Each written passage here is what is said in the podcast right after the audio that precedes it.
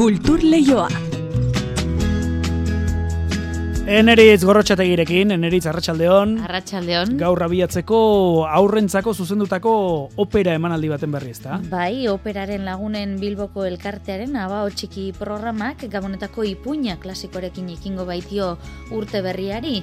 Charles Dickensen historio klasikoan oinarritutako aurrentzako opera da, Nafarroko Ganbera operaren eta Baluarte Fundazioaren ekoizpena, eta ba txiki programatu izan ditu iraganean klasikonen funtzioak, baina ba oraingoan estetika berritzaile eta estionografia ikusgarriz dator. Zazpi bakarlari, korua eta orkestrarik hori da taula gainean, eta gogoratu funtzioak Bilboko harria gantzokian bihar eta etzi eguardiko amabietan eta ratxaldeko seietan, eta ostegunean eguardiko amabietan izango direla. Hori kultur lehioari aurten ekiteko kontatuko, kontatuko dizueguna.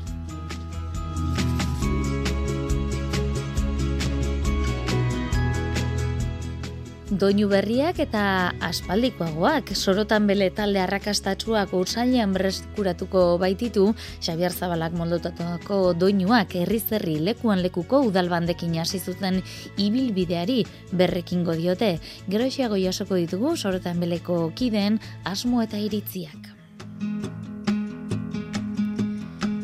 Nafarroan urteko lehen egun hauetarako kultur eskaintza zabala topatu genezake adin guztietako publikoarentzat, baina azpimarra egiteko modukoa da aurrei zuzendutako ekintzaz gozatzeko aukera ere izango dela. Eta aurrerago begira jarrita, Donostian kursalestenak ekainera arteko programazioan amabi kontzertu iragarri ditu. Zaz, abeslari frantses sonatua eta polonieko kontraten norbatena ere bai. Gazteak eta veteranoak ere hariko dira kursaleko auditorioan. Jetro Tool eta Steve Hackett besteak beste, opus lirikak utzailan estenaratuko du berriz, pagliatxi opera. Geroxiago jasako ditugu isetasun gehiago.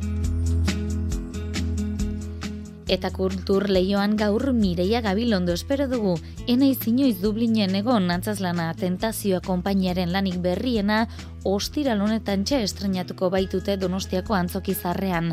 Bada estrenaldi aurretik, ia zer kontatzen digun, antzerki honetako, zuzendari eta aktoreak. Arratxaldeko ordu biak eta hogeita mabost minutu ditugu oraintxe, zabaldezagun 2000 eta hogeita iruko lehen kulturleioa, eta esan dezagun lantalde guztiaren partetik, urte berri honde izuela, retearen beste aldean zaudeten guzti guztioi. Kultur leioa zabaltzeragoaz, Euskadi irratian.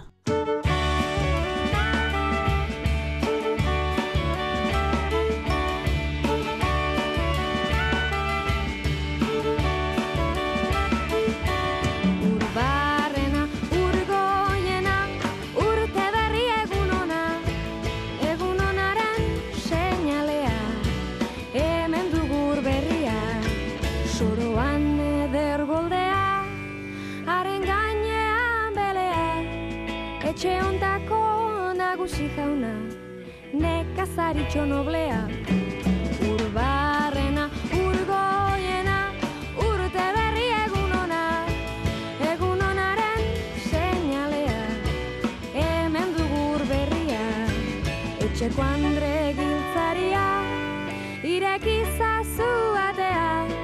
Badugula hemen ur berria, ardezagun gosaria Urbarrena urgoiena ze pristindu ezagun ba, urberriz gure kultura albistegia urte berri bigarrenarekin gatoz, kulturleioa zabaltzera, eta hemen albisteak jorratzen aritzen garen guztion partetik, urte berri on esan behar dizuegu, izan ezagula kultur esparru ezberdinetako albisteak aletzeko aukera, eta euskal sortzailean usta oparoa jasotzekoa, guk bederen gustura kontatuko dizuegu, zaku bete kontu da kargula.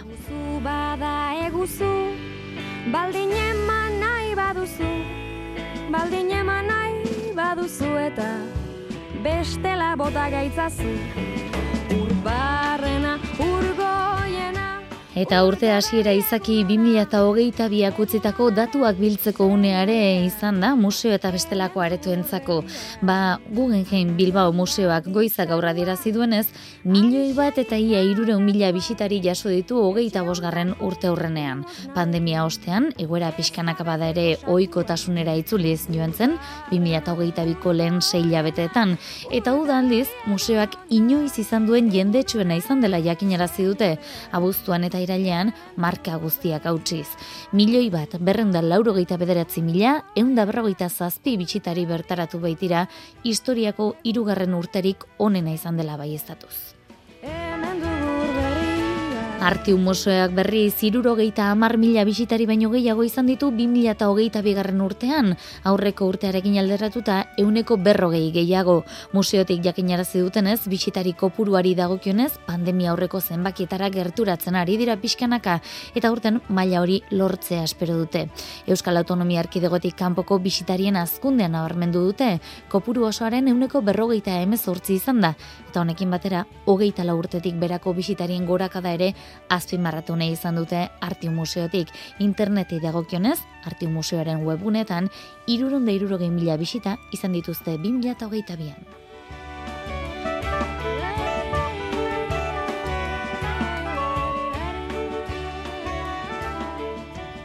Eta beste molde bateko musikari helduko diogu orain operaren Bilboko lagunen elkartearen abao txiki programak Gabonetako ipuinarekin ongi etorri emango baitio urte berriari. Charles Dickensen ipuin ospetsu oinarritutako opera da, sei urtatik gorako aurre zuzentako ikuskizuna. Abao txikiren denboraldiko ikuskizun guztiek bezalaxe kutsu didaktiko nabarmena du ikuskizun honek.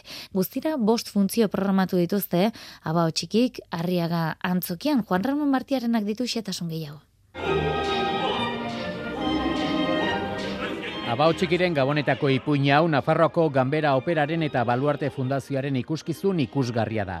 Inigo Kasali Nafarrak idatzi du musika eta testua berriz Pablo Baldesena da. Aurrei zuzendutako opera honek Mr. Scroogen historia kontatzen digu. Agure desatsegina eta zekena da, baina Gabon gau batean bere iraganeko orainaldiko eta etorkizuneko mamuek bisitatzen dute eta hauek planteatzen dioten panorama ikusi eta gero jarreraz aldatzen du guztiz eta gizon on eta eskuzabala bihurtzen da. Estetika berritzailea eta estenografia dira ekoizpen honen berezitasun nagusiak. Jose Katxuaren lanen emaitza, baliabide esteniko ugari eta ikusgarriak biltzen ditu aurren arretari eusteko ikuskizunak irauten dituen irurogeita mar minututan. Aitziber Aretxederra, Olberen programa didaktikoaren arduraduna. Un gran movimiento escénico, incluso con coreografías, cosa que para los niños también hace que, bueno, que estén más atentos y todo esto pues al final desemboca en un disfrute absoluto Gabonetako ipuñaren bost funtzio eskainiko ditu Olbek Arriaga Antzokian, bier eta etzi, eguerdiko amabitan eta arratzaldeko seitan eta ostegunean berriz, eguerdiko amabietan.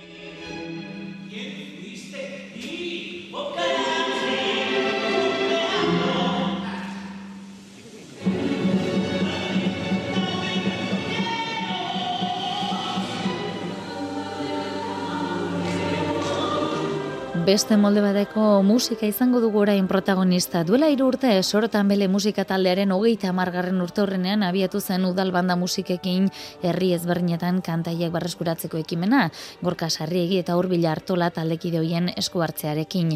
Pandemiak etenaldia eragin zuen eta berriro berreskuratzekotan dira orain otsailean Xeber Zabala musikariak egindako moldaketekin. Laurogeita amaseian desegintzen taldeak egundoko arrakasta lortu zuen urte gutxitan eta Mari Jose Uriak hitz egin du bi musikariekin. Duela hiru bat urte bururatu zitzaion Xabir Zabala musikariari, ba duela hiru hamarkada alako arrakasta izan zuen sorotan bere taldearen musika berreskuratzeko ideia. Herri ezberdinetan udal musika bandekin kontzertu sorta antolatzeko ekimena zen. Musikaren moldaketa berak egin du eta taldekide izan ziren hurbil hartolari eta gorka sarriegi luzatu zien kontzertuetan esku hartzeko proposamena. Otsailaren lauan lazkaon hasi eta zazpi bat saio izango dira azkenekoa, maiatzean irunen hurbil hartolak gogora ekarri du kulturleioan ekimenaren abia puntua eta produktora ikusten jo, ba, hori erabiliko dugu, ez? Hogeita margarren urte hurrena zala biltzen azten ginala, eta ba, hor, horrela horren gindun, baina berez, izan bartzun 2008an egin bar izan dako e, kontzertu batzuk, ez? Hor, baina pandemiaren eraginez, ba, atzeratzen junda dana, Sorotan belek egundoko arrakasta lortu zuen euren musikarekin, diskoekin, euskarazko letrekin, pop rock eta zelta estiloak ere uztartuz gorka sarriegik dio moduan. Bueno, ba, sortzeko garaian, ba, zian, guk zer dakagu, ba, rock eta pop base hoiek, ez da, gero, zeuden instrumentoekin, ba, bai, ba, ez dakit zeltiar itxura hori ematen genion, eh? Baina, bueno, horrela eta zen naturalki, eta etzan ezer bilatuta. Eta hasiera ura nola izan zen ere, aipatu digute. E, bi aldetatik bezala elkartzen. Alde batetik Mikel Errazkin hasi izan, beak ezagutzen zituen lezotarrak e, Mikel Izulai eta Ixara Miano, eta bereiekin elkartzen zan, eta beste alde batetik elkartzen zian Urbil eta Mikel ere. Eta eta ni beraiekin hasi nintzen elkartzen. Orduan beak esan zigon, ba, ba nik ezagutzen ditut lezotar batzuk, lagun batzuk ditudanak, bueno, horrela zikinen poliki-poliki ba, elkartzen eta bestien abestia jotzen, eta, bueno, eta tarteka, ba, hori, ba, ba gure gauzak sortzen ere. Oso gaztea ziren taldekideak, ia bapatean, jindetzaren aurrean jotzen hasi ziren diskoek ere egundoko harrera ere eskuratuz. Egia da, bueno, nahiko hasieratik izan zuela arrakasta handia taldeak eta eta jende askoren aurrean jotzeak pentsatu hasieran, porque gauza horiek erdi astuak ditugu nik uste dut, baina bai suposatzen zigutela horla, ez? Ba, txoke handi batzen guretzako hain halako batean, hain denbora gutxian jende hainbeste jenden aurrean jotzea, ez? Urbil Artola gaur egun segitzen du musika eginez, bere proiektuen artean dago plazaratu berri duen diskoa loraldia jaialdiak proposatu zion, bere aita Txomin Artola kirurogeita mezortzian egin zuen diskoaren berrikuspena egitea, eta elkar diskoetxearen eskutik durangon aurkeztu dute, hogeita bederatzean dute honekin urrengo kontzertua. Elgoi barren, Jon Gurrutxaga, Dani Benegas, Antxon Sarasua eta Andoni Etxebeste musikariekin batera. Diska da belarrostoak, Bai. belarrostoak da, eh, bueno, filosofo estatu batu honen eh, obraren tituluaren, osea, titulua da Leaves of Grass eta horren itzulpena da, ez? Aitak bere, bere diskari belarrostoak jarri zion, iruditan besortian, eta guk orain egin duguna da, nolabait, esatearen bel- belarrostoak bi, ez? Dela diskoaren, ba, arreglo berriek, ar, arreglo berriak egin ditugu, Otsailean beraz Gorka Sarriegi eta Urbil Artola taldekide hoiek herrietako musika bandekin joko dituzte sorotan beleren abesti gogoan garrienak. Xavier Zabala zuzendariak ondu duen sorotan bele gogoan ekimenaren eskutik.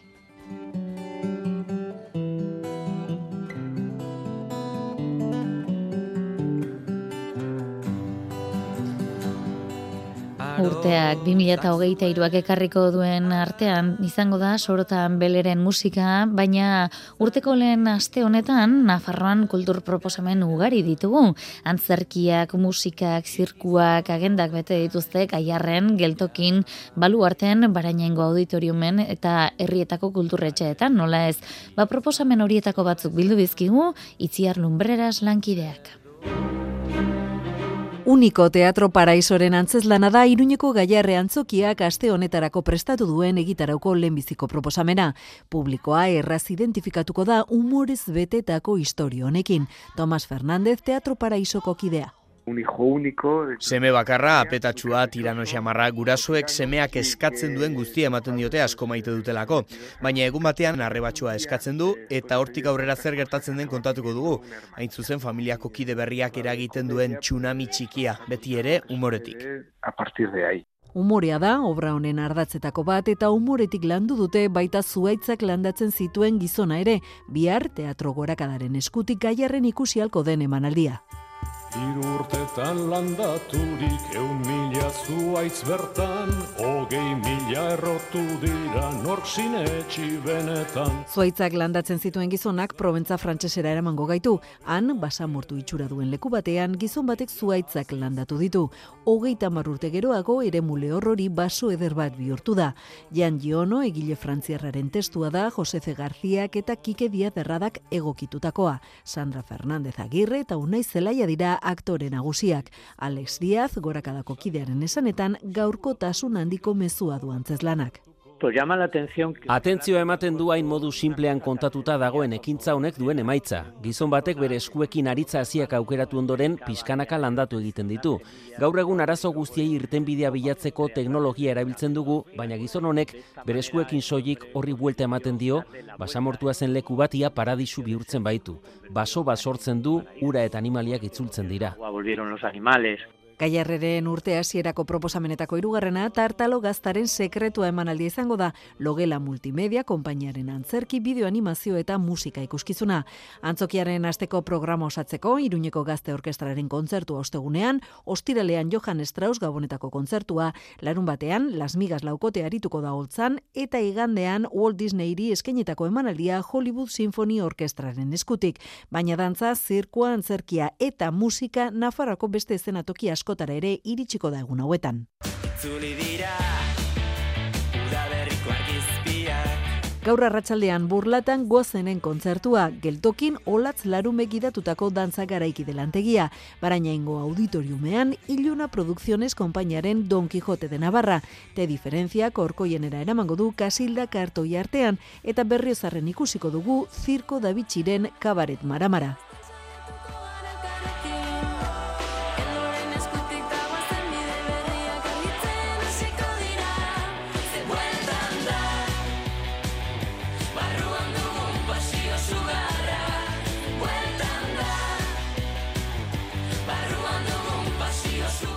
Hori lehen asteko ba hautaketa aukera zabala eta kursal estenak ekainera arteko programazio aurkeztu du.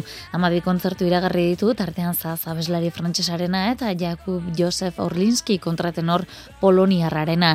Gazteak ez ezik veteranoak ere hariko dira auditorioan, besteak beste, Jethro Tull eta Steve Hackett opus lirikak utzailen estenatuko du bestalde, Pagliacci opera haino agirre kontatuko digu.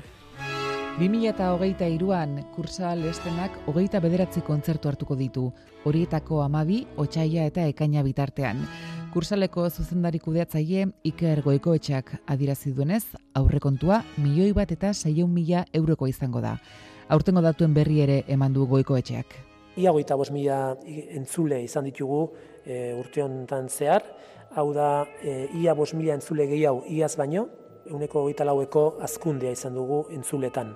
Ez gara iritsi 2018-2019ko zifretara, baino asko gerturatu gea eta zalantzari gabe, bueno, ba, animo hartu dugu urren urteari begira ba, e, berriz ere pandemia aurreko zifretara iristeko. Musika klasikori dagokionez, Mozartiarra izango omen da datozen hilabeteetako programa. Hain zuzen ere, Salzburgoko Mozarteum orkestrak emango dio hasiera programazioari, Vivian Hagner violinistarekin otsaigaren sortzean, Trevor Pinnock zuzendariaren batutapean joko dute. Vivian Hagner violinistaz gain beste bi bakarlari ere nabarmendu dituzte, Javier Perianes pianista eta Jakub Josef Orlinski kontratenorra. Poloniarrak aurreneko zabestuko du donostian.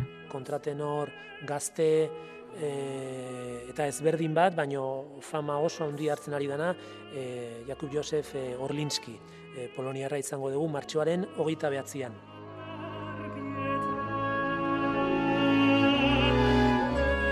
Eta pop musikaren bidetik, adar ezberdinetako proposamenak aurkituko ditugu kursa lestenaren programazioan.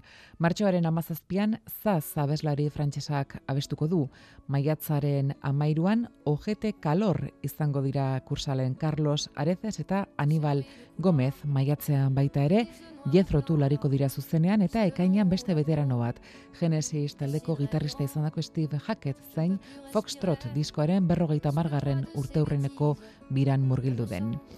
Aipatzeko da baita ere, eskola kontzertuak mantenduko direla, 2008 iruan, bolero ikuskizunaz gozatzeko aukera izango dute eskola umeek, eta musika familian programa barruan opus lirikaren guazen operara ekimena izango dela. Gogora dezagun otxaian pagliatxi opera estrenaratuko dutela opus lirikakoek. Moi je veux vivre, rire libre,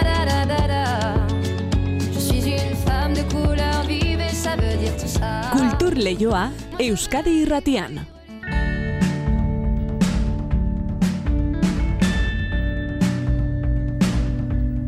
Eta antzokira orain ostiral honetan aurkeztuko baitu tentazio antzerki konpainiak enaiz inoiz Dublinen egon antzerkia. Donostiako antzoki zarrean egingo dute estrenaldia ostiral eta larun batean iluntzeko zazpitardietan. Komedia garratza dela jakin dugu, besteen bizipen eta sinesmen onarpenari buruzkoa gainera. Baina xetasun gehiago jasotzeko gurekin dugu Mireia Gabilondo, antzeslan honetako zuzendari eta aktorea, eta zerrobeto bera agurtzea baino. Mireia Gabilondo, arratsaldeon. Arratxalde hon, noi. Eta ongi etorri kultur lehiora. Urte berri onere esan beharko dizuegu, eta tira, Oh, urte hasteko modurik onenetako bat izan liteke antzaz lan berria estrenatzea, ezta? Bueno, betire, ba ondo dago, zerbait ikustea hurbiltzea ez, eta guretzako, ba, zein politiagoa baino, urti aurrela hastea, lanian. Tira, okerrez pagaude gainera, gabon giroan kokatzen da, enaiz inoiz Dublinen egon antzeslanaren abia puntua. Afari horretan hasi eta garatzen da, baina, esango diguzu zer kontatzen duen. Bai, bueno, ba, batez ere, ba, hori, komedia batean oinarrituta dagoela, eta orduan burua hortan jarri behar dugula, eta ba, ondo esan duzu moduan, ba, gabon gauean, e, famili bat elkartzen da berriz ere, oain dala hiru urtetan, alaba kanpora joan izan da, e, zer Londresea bizitzea, eta orain bueltatzen da, ba, kriston bronka aukizutelako, etxe hortan, famili, famili artean, eta orain bueltatzen da berriz ere beren eskalagun berezi batekin, eta orduan denok eh, familia guztia hankaz gora jartzen gaituen ba, ba, ba, horrelako gauza batekin, ez? Gehiago ez kontatzearren esan nahi dut. Hori da. Eta, eta komediak ba, ba, ikuskizunak e, ba, irauten du ba, ba, denpora errealean egina dago. Osea, feria hortan segertatzen da ikusiko dugu. Baina komedia guztiak bezala, ba, bueno, ba, bukaera ba, politia daukala esango nuke, edo gauza konpontzen direla bintzat. Mm Marcos Goikoleak idatzetako obra da, ez da? Bai, hori da, hori da. Hemen e, antzerkigintza berriak e, izeneko laborategi bat egiten dugu, oindala ja zazpi bat urtero hasi ginen, eta iazko urtean, e, Marcos Goikolearen tekstua hau izan zen ba, partaidetako bat e, laborategi hontan, eta patxo talleriak eta biok e, e, ba, bueno, burutzen dugu laborategia, eta orduan, ba, bueno, tekstua mm, gertutik eh, jarraitu izan dut, edo, bueno, nola, nola garatu dan eh, sentitu dut, eta partaide izan naiz nola bai, eta orduan, ba, ba, bertan geundenian, sentitu nun, ba, bueno, ba, holtza gainera eramateko gogua, eta hortik eh, sortu zen. Bere lehenengo eh, antzeslana da, e, iruñako mutil bat, eta, eta bueno, ba, pozik dago baita ere beraz, e, gure, gurekin egon da, ensaiotan, eta bueno, baita ere gertutik jarraitu du berak ere gure ensaioak, eta, eta tekstu moldaketak, eta eta dana, bueno, prozesu guztia. Zuzendari eta aktore ere bazara, e, lan honetan, eta holtzakideak ere, ba, eskarmentu handikoak dituzu. Ba, ba bai, nola ez, haitziber garmendia, alabaren e, paperian, ba, denok eh, komedian hainbeste ikusi dugun e, aktore zoragarria eta handia, e, inigo aranburu, aitaren e, rolean, e, baita ere, bueno, nik lehenengo aldiz komedian ikusten dudana, baina berak bere lanak egin dituna baita ere e, Barcelonan eta kanpuan bizi izan dalako urte askotan, baina, bueno, gero nahiko saguna dena. Eta, eta inigo azpitarte, ba, zaraustarra, eta ba, gurekin ere aritu zen sisiforen paperean adibidez, eta eta ezagutzen nuen aktorea, eta berarekin ba, bueno, ba, lan egiteko guan neukana, eta hau iruditu zaite ikuskizuna proposa hortarako. Mhm. Eta laugarrena, ba, ni neu, esan duzu moduan, lehenengo aldiz e, zuzentzen, eta aktore lanetan, barruan eta kanpuan. Mhm. Beraz, eh, Hori nola eraman duzu, ez dakit, eh, koska berezirik eragin dizun, edo da... bueno, esan behar dute lankideak asko lagundu diatela, eta eta bueno, garbi ikusten nuela baita ere muntaia, eta nondik norakoak, eta ba, tonua, eta ritmoa, eta orduan, ba, ba, batzutan kanpora ateatzen ditzan, sarako zareuki dudalako zuzendari laguntzaile moduan, eta Mhm. orduan batzutan berak egiten zuen ere papera, nik eh, kanpotik sentitzeko, baina baina bueno, egia esan behar dut eh, nahiko erreza egin zaidala eta eta barrutik lan egiteak ere ba bueno, beste gauza batzuk eh, sentiarazi di, di, diala, orduan ba ba gustora ditu naizela. Mhm.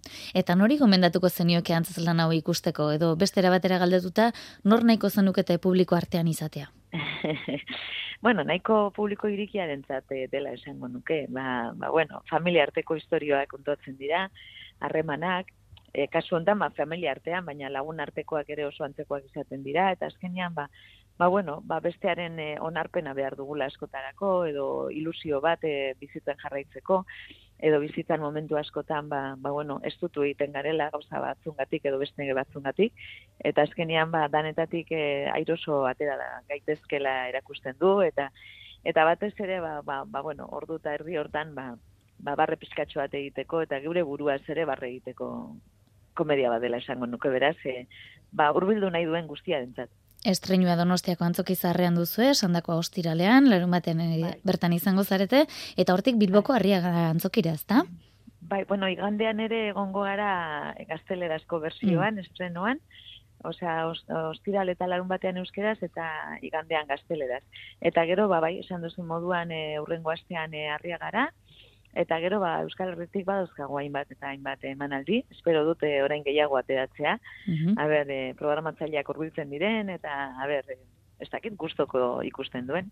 Ba, Mireia Gabilondo eskerrik asko, tentazio konpainaren eskutik taularatuko den antzeslan berri honen inguruko isetasunak eskaintzearen, kakazarra esanaz agortuko zaitugu, sorterik gorun opa dizuegulako, eta horrena ondo. gustura kontatuko dugu arrakastaz, arrakastaz abiltzatela. Ondo izan eta beste bat arte. Mila, mila esker, beste bat arte. Aio.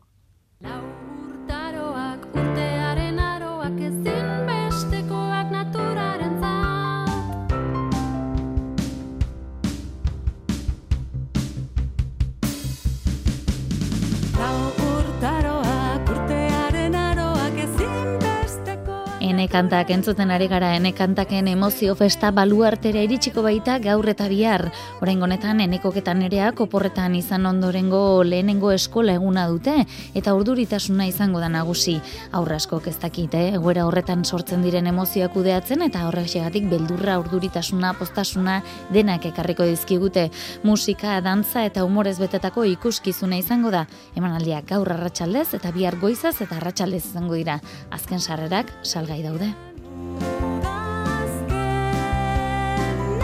Eta hau esan da bagoaz, teknika eta realizazioan Xabira Ola eta Jose Alkain aritu zaizkigu gaur ere, orain badakizu albisteak Euskadi Irratian eta ondoren kantu kontari Josein Etxeberriarekin. Bihar arte bada, ondo izan eta zaindu.